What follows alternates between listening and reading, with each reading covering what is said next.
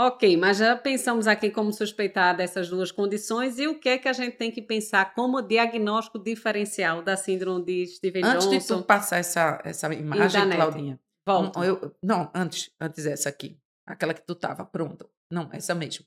Antes de falar, assim, é amplo, minha gente, o diagnóstico ah. diferencial. A gente lembra de é, eritema polimorfo, que é o principal, pele escaldada, é, pênfigos, pênfigoides, é, dependendo de quando, até pustulose eles botam como Sim. diagnósticos diferenciais, eritema fixo, pigmentar, então é bem amplo. Porém, dois eu vou acrescentar aqui, é o eritema polimorfo e a, a síndrome da pele escaldada, porque no início do quadro, muita gente confunde. Mas uma coisa diferencial é que na pele escaldada a gente não vai ver essa boquinha assim, minha gente, erodida. A pele escaldada ela é periorificial, né, Claudinha? Não é então, é orificial. Você olha a boquinha, olha, olha a mucosa, tá limpinha, então comece a pensar se realmente você não está diante de, de uma de pele escaldada, coisa. né?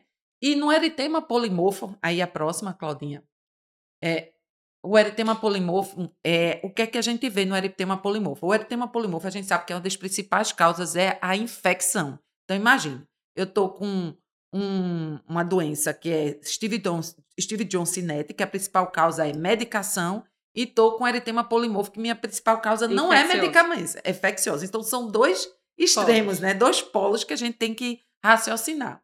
E aí, lembrando que o eritema polimorfo ou multiforme, ele geralmente a gente divide ele menor e maior. E aí, nesse, nesse quadrinho aqui, os dois, normalmente, eles têm o quê? Eles têm um, uma lesão tipo em alvo, que a gente botou aqui para vocês verem também a, a lesão, que são círculo sobre círculo, né? Isso. Então a gente tem aí essas imagenzinhas mais. Uma, uma borda mais purpúrica, Isso. depois uma borda mais purpúrica central e o pontinho no meio, né? Isso. Então, eles normalmente se caracterizam por esse alvo aí. E esse alvo associado, se não tiver lesões de mucosa, você pensa em menor. Se, e, e se não tiver sintoma sistêmico. Se você tiver presença de lesão de mucosa e sintoma sistêmico, você vai pensar em maior. Mas como é que eu diferencio o maior do Steven Johnson? Aí é outra outra possibilidade, porque normalmente na no eritema polimorfo maior, você tem essas lesões alvo típicos e as lesões são mais em placas, são mais elevadas. Isso. Ela pode até ter um atípico, mas é mais elevada. Ela tende a confluir, né? Para ela fazer grandes máculas que se destacam. Isso. No eritema multiforme fica tudo arredondadinho. Pode ser até numerosas, podem Isso. ser. Mas elas geralmente são mais isoladas. Isoladas. E normalmente o que é que acontece no, no, no Steve Johnson? Você tem normalmente é mais macular.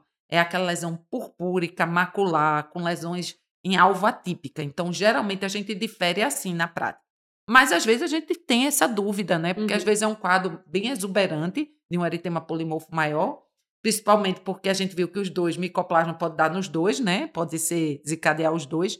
E aí você precisa realmente sentar, ver direitinho drogas, né? Medicação, exatamente. Mas é importante a gente fazer essa diferenciação na prática. Isso.